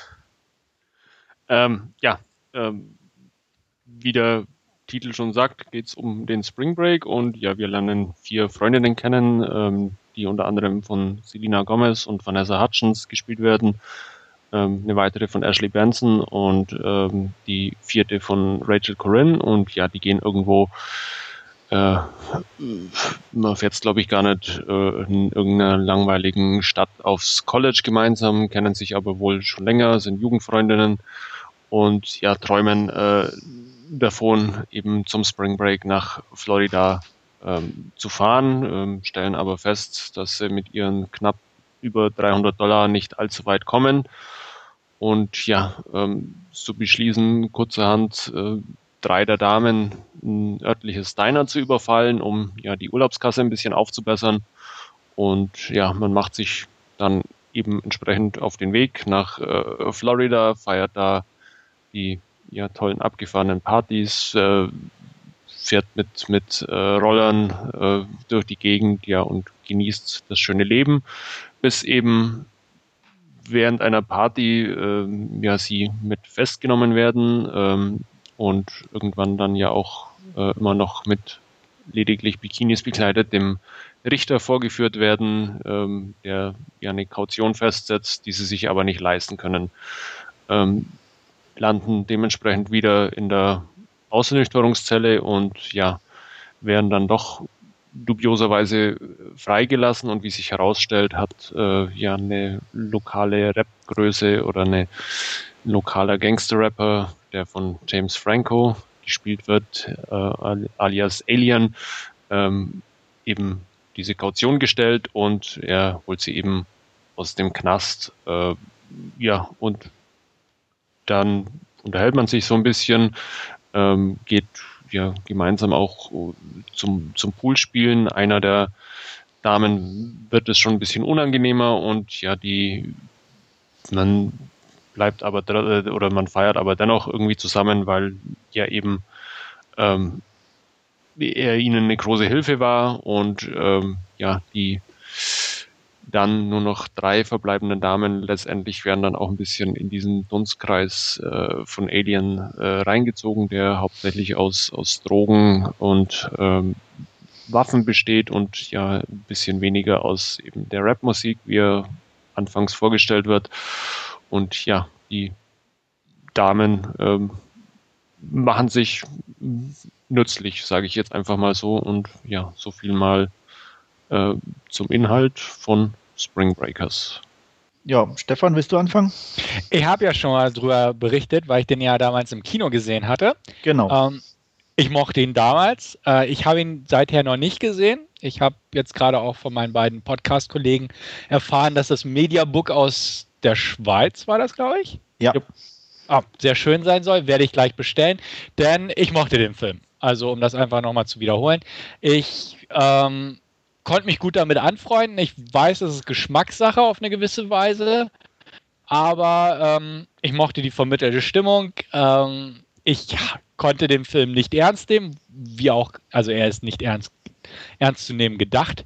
Ähm, ich hatte die richtige Erwartungshaltung, aber ich fand es als sehr schick. Er ist ein äh, Harmony Corinne-Film, aber kein typischer Film. Da wird äh, Andreas bestimmt, glaube ich, ein, zwei Worte zu sagen, denn er hat sich ja in letzter Zeit den einen oder anderen älteren Film von ihm angeguckt. Erst ähm, einen. erst einen, aber du hast ja, dir, glaube ich, einen anderen gekauft. Ich habe mir so noch einen schon. zweiten hier, ja. Den habe genau. ich aber leider noch nicht gesehen. Ah ja, okay.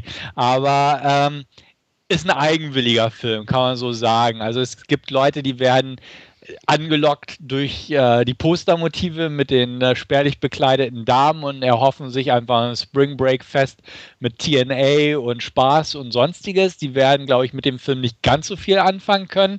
Ähm, es wird bestimmt Leute geben, die äh, eigentlich mehr so diese independent äh, künstlerische Aspekte von Harmony Corinne äh, anstreben möchten. Die werden auch nicht, glaube ich, so ganz auf ihre Kosten kommen bei dem Film, denn er ist schon recht Mainstream-lastig für den Regisseur, kann man fast sagen.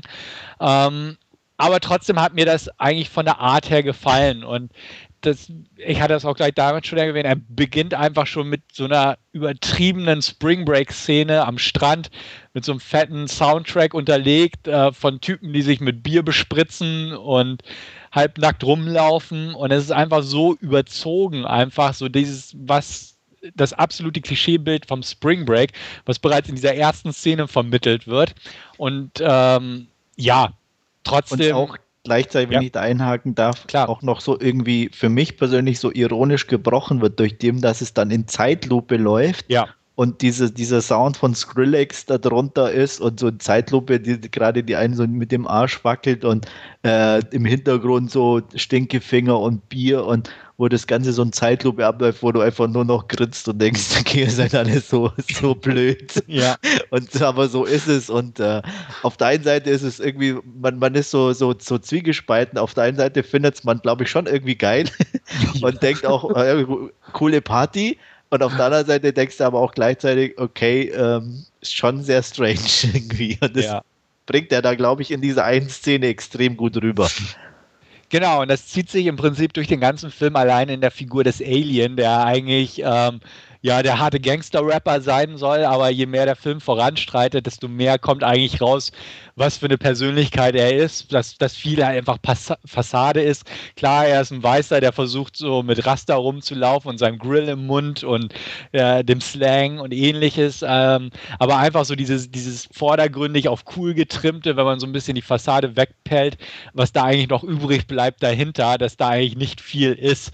Und äh, dieses ganze Spring Break-Konzept ist, ist halt eigentlich auch nur so Ausleben, Fassade, oberflächlich, Saufen, Titten, Sex.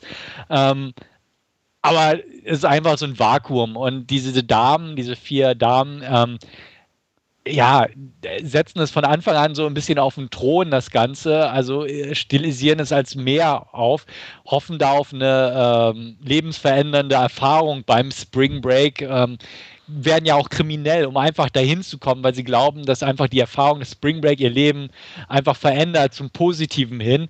Und äh, nach und nach erkennen sie halt, oder eine nach der anderen mehr oder weniger, was das eigentlich ist und dass es eigentlich nicht so das ist, was sie sich erhofft haben.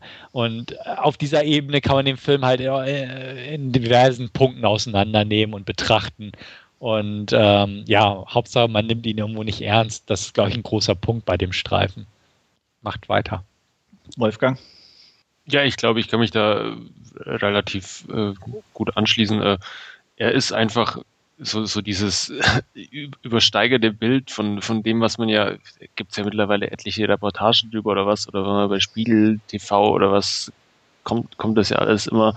Ähm, und einfach diese, die, äh, dieses noch übertriebene, eingefangene äh, alles und der ganze Film ja, also nicht, nicht nur die Bikinis quasi der Mädels, sondern in, in diesen grellen Neonfarben gehalten irgendwo, ähm, ja, der einfach dieses Bild zeichnet von, von diesen Leuten, die eigentlich nur Party feiern wollen und wie du sagst, Stefan, das auf, auf dieses Podest irgendwie stellen, dass das irgendwie das Größte ist, wo sie unbedingt hin müssen und wo sie dann ja auch mal da nachts, wenn sie ein bisschen zur Ruhe kommen, in diesem Pool drüber reflektieren und ja, es ist so toll hier und, und alles super und äh, ist das Beste, was sie, was sie jemals äh, gemacht haben und ja, also äh, von, von meiner Sicht durchaus ein sehr interessanter Film auf alle Fälle anzuschauen und du hattest ja auch erwähnt, Stefan, ähm, es wird vielen ähm, einfach ja nicht, glaube ich, oder nicht das geboten, was, was, was sie letztendlich erwarten, weil es nicht dieser,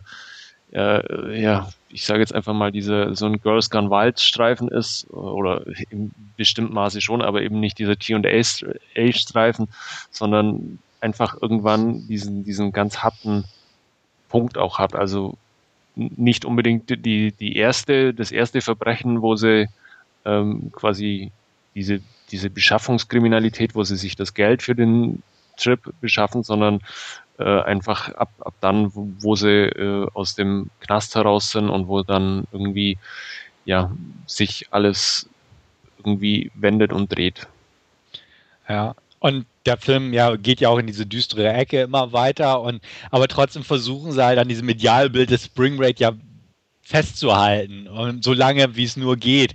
Und das verdeutlicht der Film ja auch sehr gut, dass, dass einzelne Dialogzeilen ja auch immer wieder wiederholt werden und die sich das ja schon fast einzureden versuchen, dieses Spring Break Forever und so. ja, es ist so, es ist so irgendwie, wie, wie du sagst, man, man redet sich's ein, aber es muss cool sein, weil alle hier sind und weil es alle cool finden und eigentlich ähm, wenn man sich nüchtern und mit ein bisschen Abstand betrachtet oder einfach auch, wenn man ein paar Jahre älter wird, dann denkt man sich, ja, okay, ähm, wie dumm war man damals?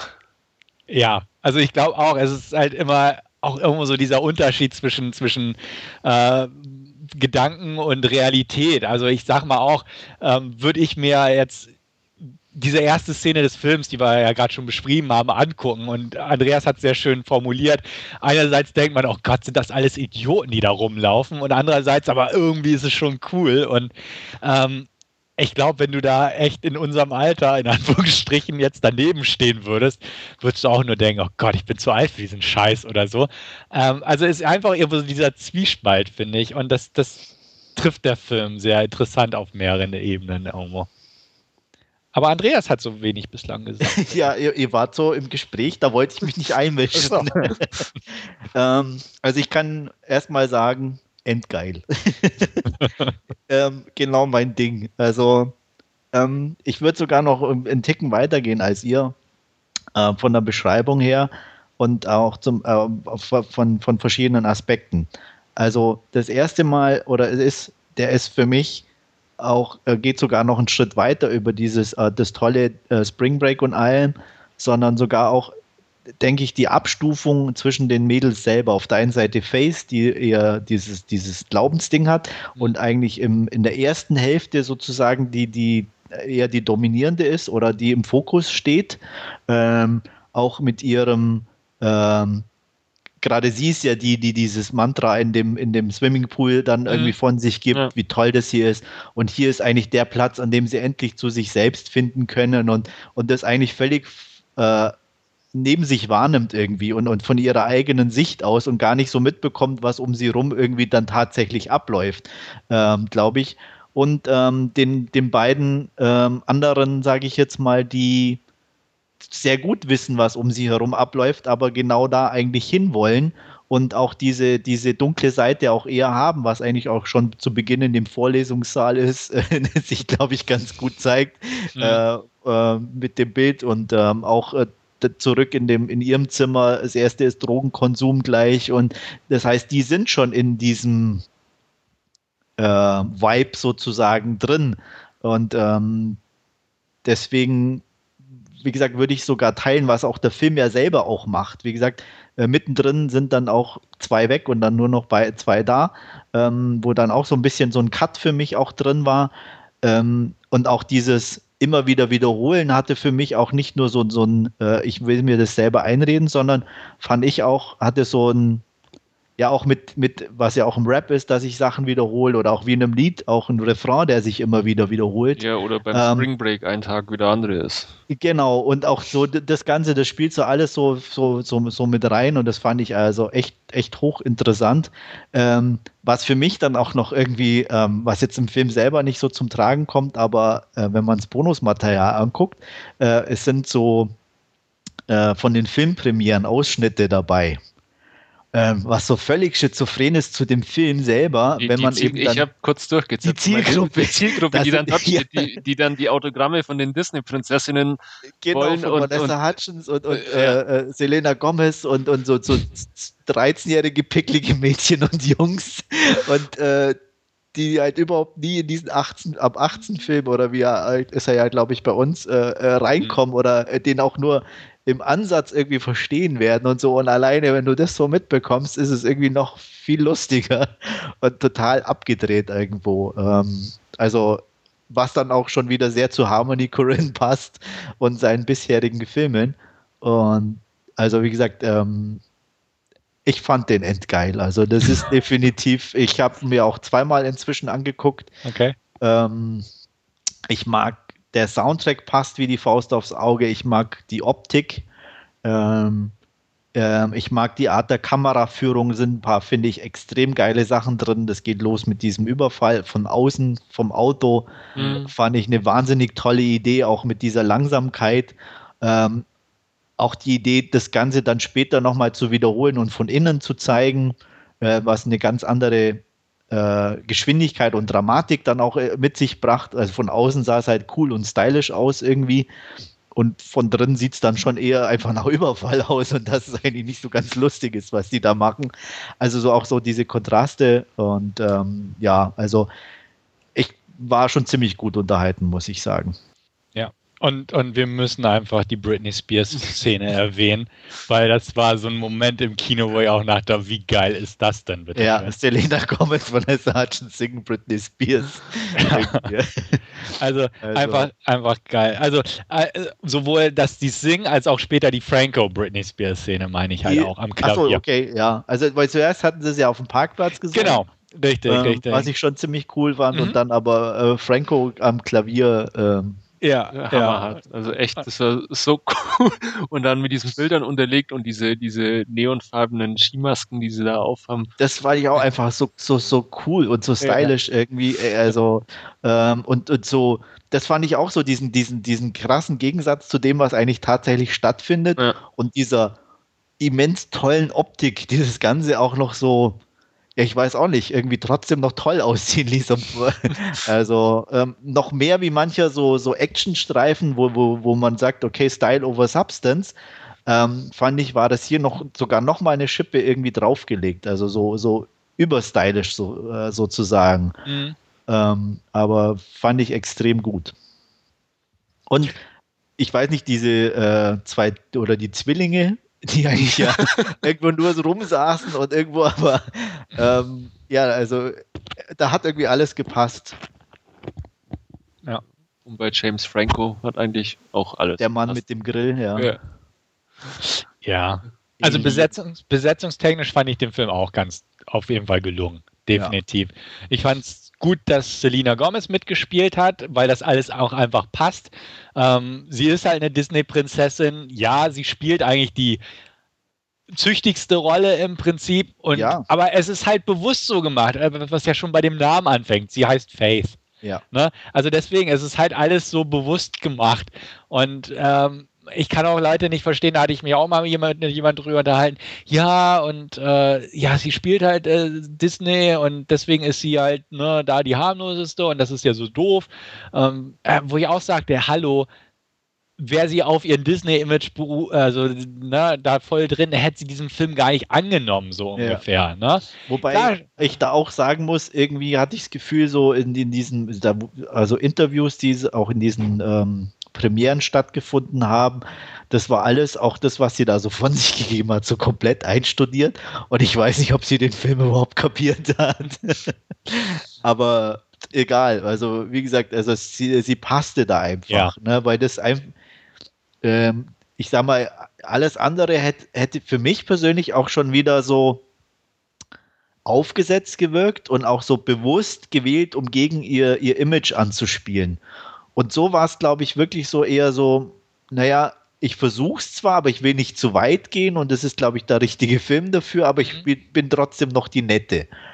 Also, ja, das passte schon irgendwie. Genau, ist ein netter Zwischenschritt. Ja. Vanessa ist ja auch ein Disney Starlet ja, aber gewesen. Die ging ja davor aber, schon einen Schritt Genau, weiter. ich wollte es gerade sagen, sie ist davor ja schon mit, mit bestimmten Rollen ja schon diese, diese ne, Route gegangen. Ne? Genau. Und hier, hier passt es jetzt einfach in ihre Karriereentwicklung irgendwo mit rein. Und ähm, ja, also deswegen fand ich auch, ein, einfach das Casting hat gepasst.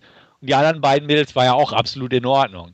Ähm, also nicht nur in Ordnung, das waren für mich die Highlights im Endeffekt. Ja, also Ashley Benson mochte ich auch sehr gern. Absolut. Und ich fand auch Rachel Corinne irgendwie mhm. in, in ihrem äh, ähm, äh, in ihrer Rolle absolut cool und passend irgendwie. Also ja, also deswegen, das, das, Casting hat auf jeden Fall gepasst. Und ähm, ja, ja Frank, Franco hatte Spaß und ist halt over the top gegangen mit seinem Ding. Aber es passte halt definitiv. Ja. Wolfgang, du wolltest gerade äh, irgendwas sagen.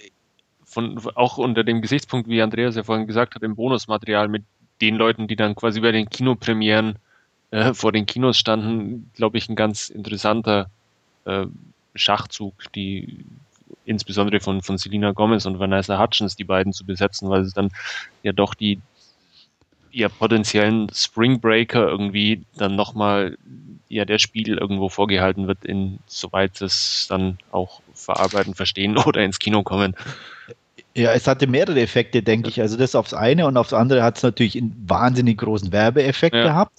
Ähm, es sind denke ich, äh, definitiv viel mehr Leute reingegangen, die sich den Film wahrscheinlich sonst nie angeguckt hätten, was dann natürlich auch schon wieder extrem toll ist und cool ist, äh, die da drin sitzen. Also da wäre ich gerne irgendwo, glaube ich, dabei gewesen. So, so, von in der ersten Reihe ja, und einfach genau. ins Publikum und, schauen. Ne? Aber andersrum, genau. ich hätte ganz Publikum angeguckt, äh, wie die Kinnladen runtergehen, was sie da sich für einen Scheiß angucken, so dass man das richtig irgendwie in den Gesichtern sieht. Also ja, ja also da, da gab es einige garantiert im Publikum. In der Vorstellung, wo ich drin saß, war es nicht so.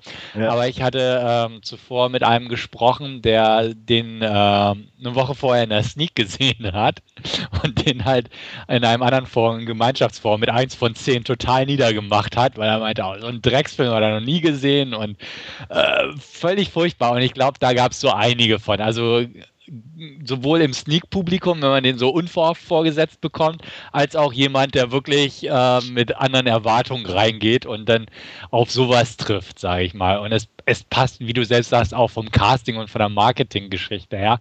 Wenn du das Poster siehst mit James Franco Knarre in der Hand und vier Bikini-Twissies vor einem, ja. ein Film, der Spring Break heißt, äh, Spring Breakers, dann kannst du auch mit völlig falschen Erwartungen reingehen ja, und dann ja. sitzt du da und denkst einfach nur, was? Was ist denn das? Es ist nicht RTL 2 Reportage, wie ich gerne hätte, so ungefähr. Ja. Ähm, ja, also kann ich mir auch vorstellen, dass da echt ein paar Leute nicht mit klarkamen. Wobei er bei uns, glaube ich, auch nicht sonderlich erfolgreich lief. Weiß ich gar nicht, aber kann ich mir jetzt auch nicht vorstellen, aber ähm, trotzdem, wie auch immer. Ja. Wo, Was ich auch toll fand, oder? Ja, ne, mach du erst. Wobei ja durchaus ähm, dieses Spring Break als, als Event auch in Europa mittlerweile relativ verbreitet ist, so ja. was man so mitkriegt, was da gerade in, in den Ostblock-Ländern, die sich da ja auch extrem drauf einstellen.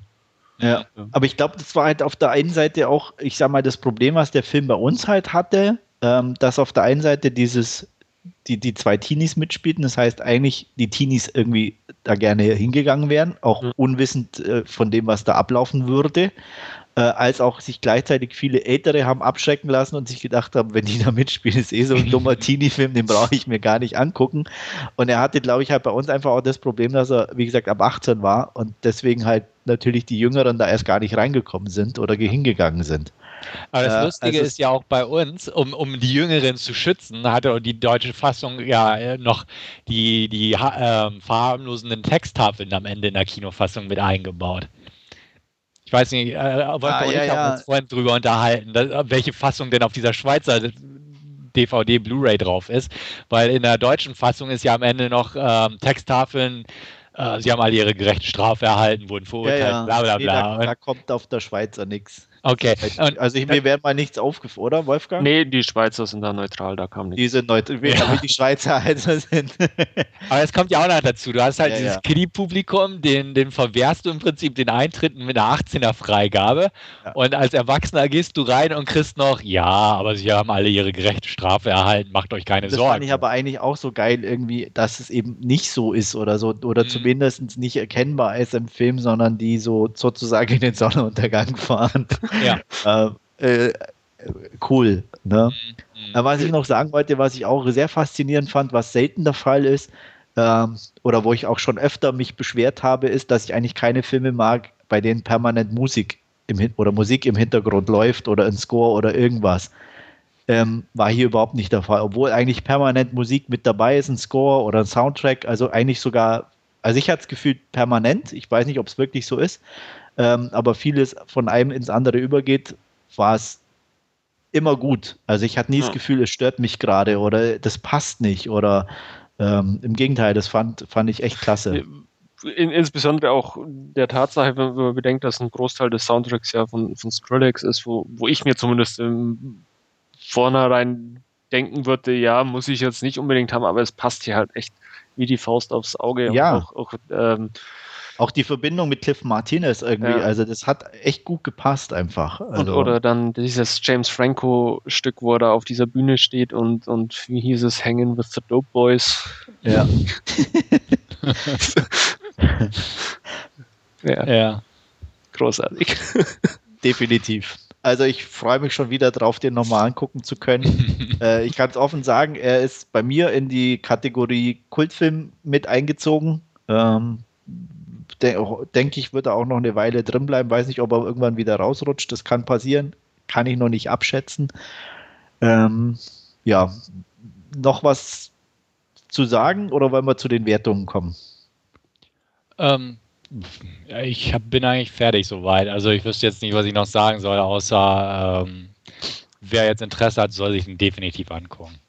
Absolut. Ähm, was man noch vielleicht sagen könnte, so als Anekdote am Rande, was vielleicht der ein oder andere nicht weiß, aber ich auch immer interessant finde, Harmony Korine hat das Drehbuch zu Kids geschrieben und auch mitgespielt.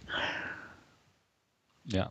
Ist, glaube ich, und auch der einzige Film von Harmony Korine, den ich jemals gesehen habe und den kann ich mich schon wirklich nicht mehr erinnern, weil es schon so lange her ist. Ah, okay. Ken Park hast du auch nicht gesehen, oder? Nee. Der ging ja in eine ähnliche Richtung. Okay. Aber die hat er nicht gedreht, ne? Nee, ähm, Kids hatte. Äh, Larry Clark war das. Larry Clark gemacht, genau. genau. Ken, Und Ken Park, Park glaube ich, auch. Ich glaube auch, genau. Er hat ja sowas wie Trash Unpals gedreht und so. Den habe ich gesehen, ja. den ich auch definitiv ich, ich, mochte ihn, also ich will, aber der ist, der ist so abgefahren, den kann ich niemand empfehlen. Mhm. Äh, ich habe jetzt noch da Mr. Lonely, auf den bin ich noch neugierig. Der soll ja auch eher, ich will jetzt nicht sagen mainstreamiger sein, aber auf jeden Fall konsumierbar. und da spielt halt Samantha Morton mit und ähm, Werner Herzog in der Nebenrolle, deswegen bin ich da auch definitiv neugierig auf den. Ja, ähm, Wertung legt los. Ich hatte damals ja äh, gute 7 von 10 oder 7 von 10 auf jeden Fall gegeben. Seitdem habe ich ihn nicht wieder gesehen, also bleibe ich auch dementsprechend erstmal dabei. Wolfgang?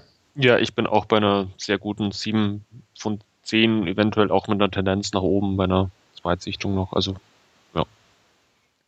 Ähm, ich war noch unschlüssig, muss ich ganz ehrlich sagen. Ähm, habe mir noch ein bisschen Gedanken drüber gemacht. Ich war lange bei einer 9.